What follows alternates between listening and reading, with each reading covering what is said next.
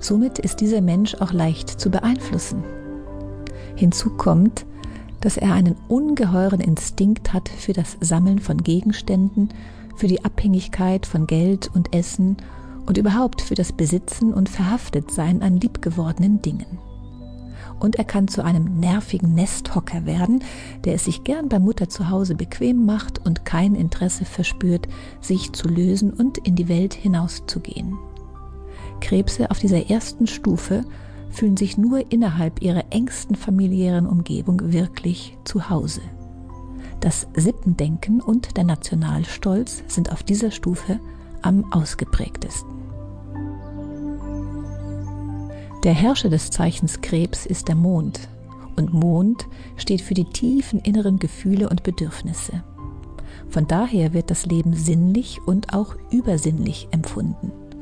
Aber auf dieser Ebene handelt es sich noch nicht um eine entwickelte Form des Übersinnlichen, durch die man hell sehen oder hell wissen oder hell fühlen kann. Es ist eher eine Art, bei der die Psyche durch die Mondphasen stimuliert wird und eine noch nicht integrierte Person schwingt sehr stark mit diesen Zyklen mit.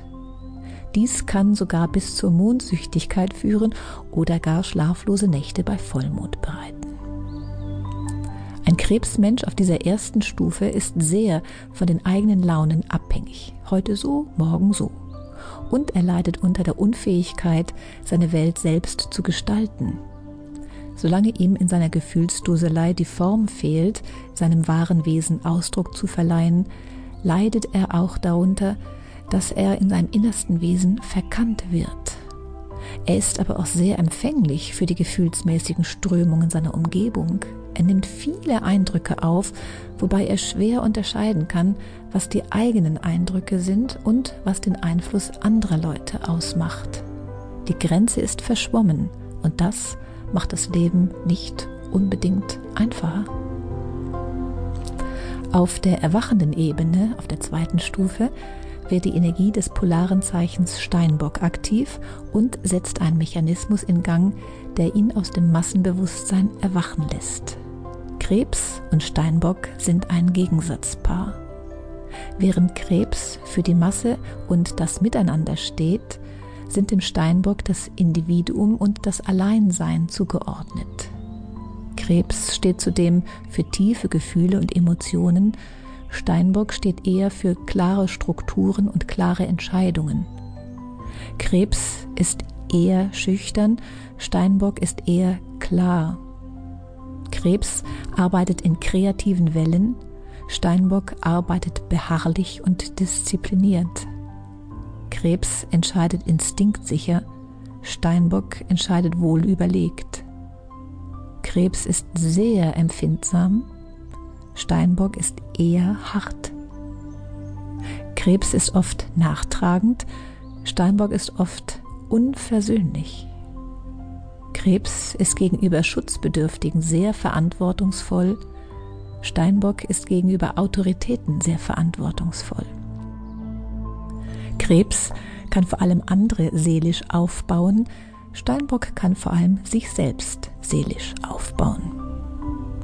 Krebs hat ein feines Einfühlungsvermögen und viel Fantasie. Steinbock hat ein hohes Verantwortungsvermögen und einen ausgeprägten Sinn für die Wirklichkeit.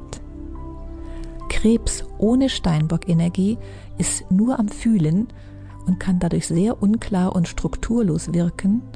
Steinbock ohne Krebs hält sehr an der Form fest und kann dadurch sehr gefühlslos und rigide wirken. Und doch gehören beide Qualitäten zusammen. Auf der zweiten Stufe beginnt also der Krebsmensch mit Hilfe der Steinbock-Kraft eine gewisse Klarheit und Objektivität zu entwickeln. Er nimmt nicht nur seine Umgebung wahr, sondern auch sich selbst als Individuum.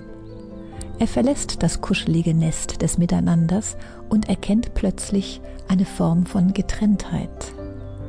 Dieses jetzt wachsende Gefühl der Isolation kann allerdings auch sehr beängstigend sein. Die Angst vermindert sich jedoch, wenn er seine Nische im Leben findet und von diesem Nest aus seine Kontakte knüpft. Der innere Anker ist nun viel besser in der Persönlichkeit integriert und so kann sich ein Krebs auf der zweiten Stufe